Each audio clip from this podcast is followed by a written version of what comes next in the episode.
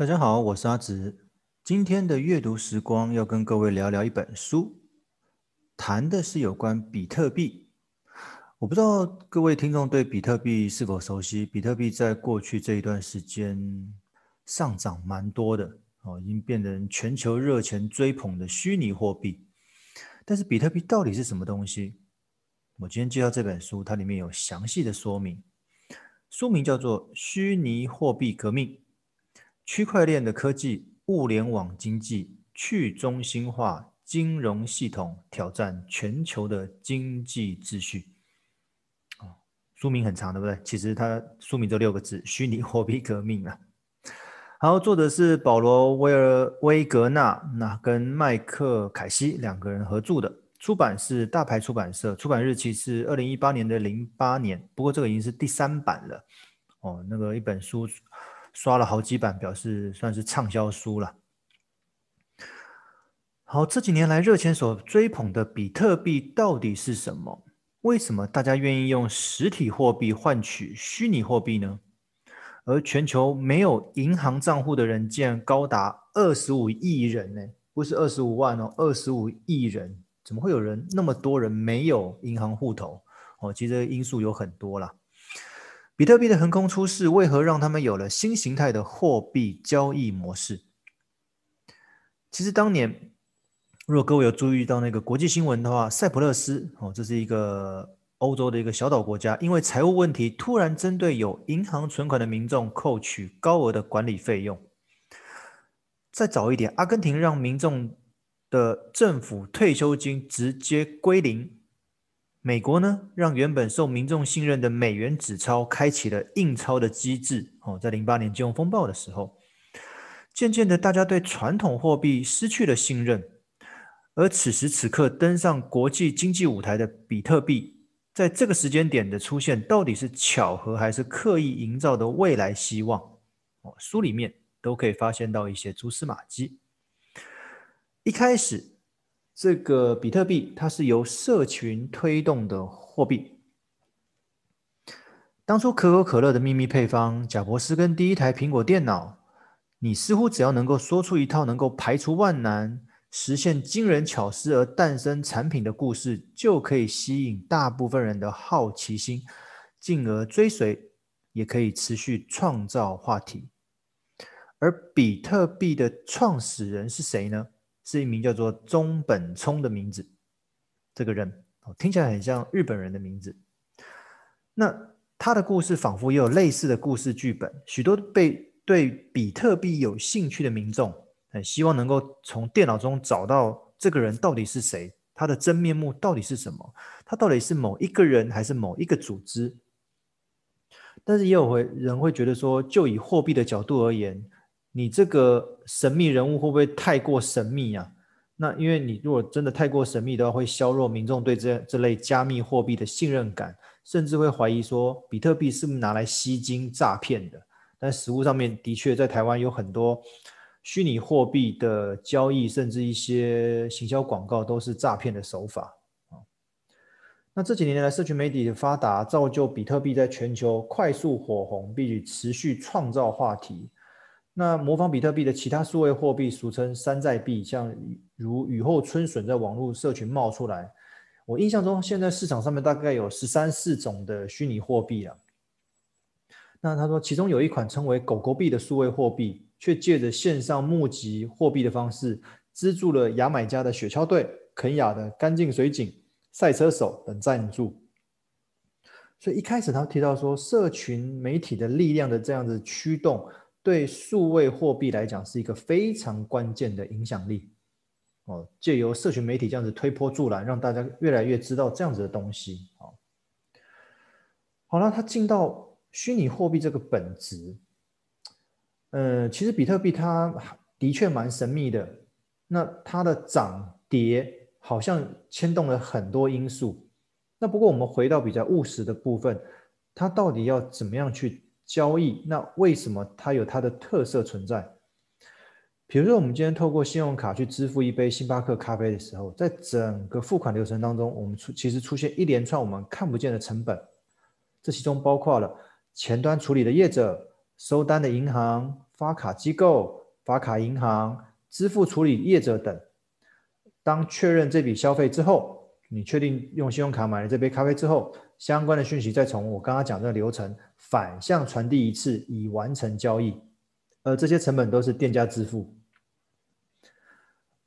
二零一三年的时候推估，这样子的信用卡交易占全球商家两千五百亿美元哦，而且最近银行已经把这样子信用卡支付的处理变成重要的获利来源之一啊。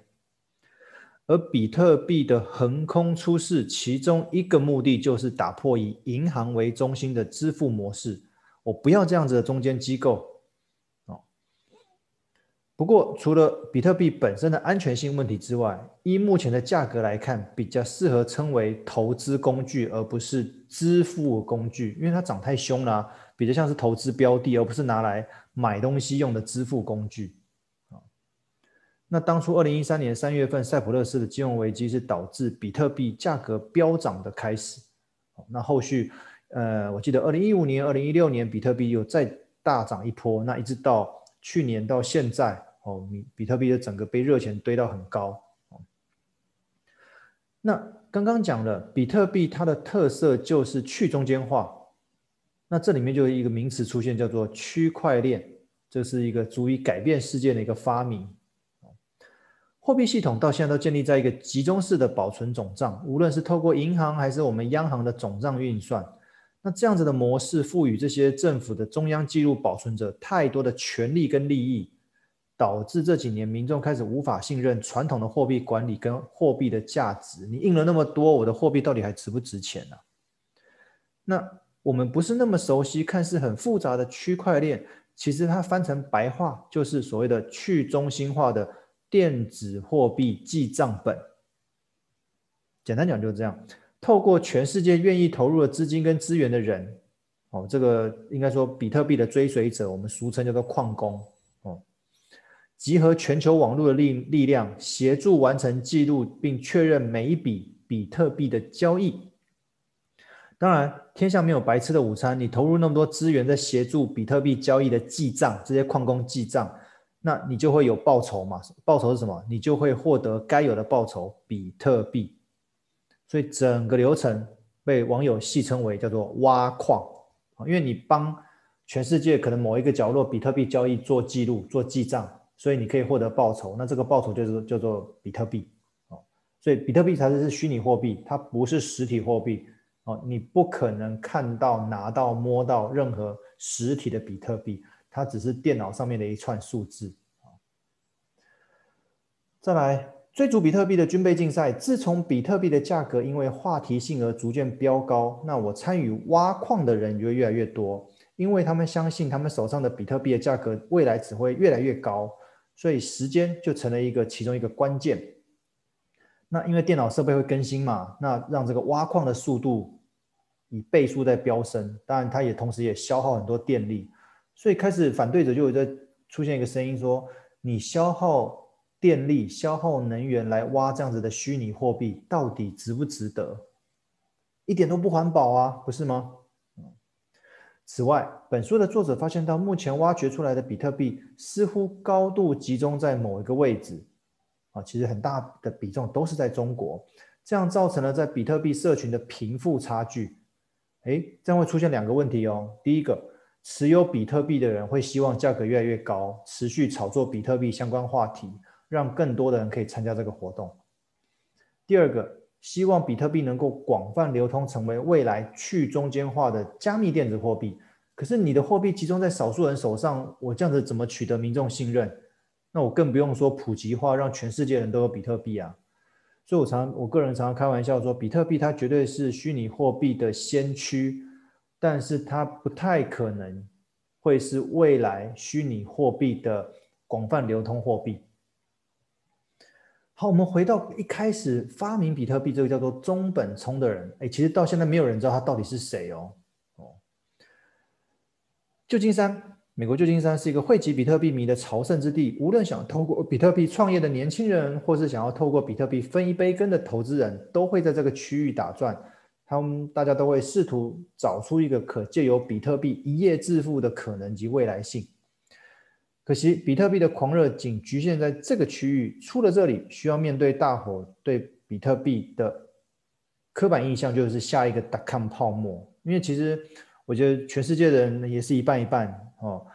但有一部分的人就是对比特币信仰，觉得说这是一个非常未来性的一个货币，未来性的一个技术科技哦。可是对比特币有疑虑的人来讲，他觉得这只是一个刚刚前面提到的。新兴的投资工具而已，它并不代表什么哦。我个人觉得它还是关键回到那个所谓的去中心化那个区块链的技术。这个技术的确是一个非常创新的技术，但是比特币它本身是不是一个支付工具？我觉得这有待商榷。我们再回到说，一开始说全世界有二十五亿人口没有银行户头，为什么？可能是穷人能给的获利不如有钱人，让银行看不上，所以银行不让有穷人开户。有可能是你居的地居住的地方过于偏僻，没有银行据点，所以就没有办法开户。也有可能是你没有文件记录可以证明你的身份，提供担保，让银行建立信用记录。好了，所以原因很多哦。这这个我们在台湾大概很难想象，但是我觉得世界真的很大，每个国家都有不同的状况。所以，比特币瞄准了开发中国家民众的可能商机。你不用去银行开户，你只需要一只手机，你只要有网络设备，就有机会把比特币传到全世界各个角落的任何一只手机里面，同时也完成所谓新时代的货币传递。不用开户哦，你只要有手机就网络，我就可以传递比特币。那比特币的出现，让原本中国境内因为银行利息过低啊，限制外汇买卖的一些闲置资金啊，找到了逃脱的出口。找到了逃脱的管道，但低廉交易手续费用的什么中国银联卡啊、手机中的微信支付啊，甚至是黑市里面的那个外汇交易啊，都是导致比特币在中国没有办法扩大使用的关键。其实不单单是中国啦，比如说加勒比海啊、非洲、南美洲区域的一些国家，也都遭遇到比特币在当地使用时不同原因的阻碍哦。所以理论上，比特币是一个去中间化的货币传递模式，但是就实物上面普及性，我刚刚提到了，全球人都会用，普及性仍有很大的进步空间。好，区块链它的安全性，简单讲就是去中心化嘛。我刚刚前面讲到很多次了，我少了中介人，少了中间机构，理论上所有的交易跟互动变得单纯。书中提到几个例子，比如说我赌场会更更加的公正透明，因为少了老板在赌具上面动手脚。租车啊、购车啊，甚至轿车的业者，未来透过去中心化的技术服务或者交付汇款款项，能够更有效率，金流可以更明确。哦，未来以信任为基础的职业类型，例如律师啊、投资银行家、股票经纪人，你要担心可能会被淘汰。哦，因为去中心去中那个中心化了。那安全性是比特币另外一个常常被大家提起的风险。如果你万一让骇客入侵呢？是否让非实体只有在网络上面留记录比特币一夜消失？哦，那更尴尬的是，因为你去中心化了，你万一有真的有损失，你找谁要？他们有一个负责人啊，因为这是一个目前法律管不到领域啊。你标榜去中心化，也就意味背后没有负责人，那你要跟谁求偿呢？哦那你拿真的货币去投资虚拟货币，到头了，到头来会不会只是一场骗局？我觉得只有高度信仰、对比特币坚信不疑的信徒，才能无视于刚刚提的这几个疑问。比特币的去中心化意味着可以用群体的资源跟力量来记录虚拟货币的交易。哦，也因为这样子哦，所以很多产业开始去中心化喽。所以就是各位或许有听过的共享经济，尤其在这几年交通运输跟住宿上面呢，摆脱了中心集权的管理，开放让汽车啊、房子的使用空间可以让更多的人使用共享资源，比如说那个 Uber，比如说那个 Airbnb，啊都是这样子的。但这样去中心化的模式，同时也让传统的工作者随着时间流逝了许多工作机会。那如何在减少工作机会跟共享社会资源当中取得一个平衡点？我觉得是这是各国的政府要严严肃思考跟面对的一个问题。比特币它或许不见得是未来全球贸易交流的主要货币，但是区块链的技术绝对称得上是先驱。那这一切到底是投资还是投机？就看你对比特币的定位是什么了。各位听众，你们准备好面对未来的一切吗？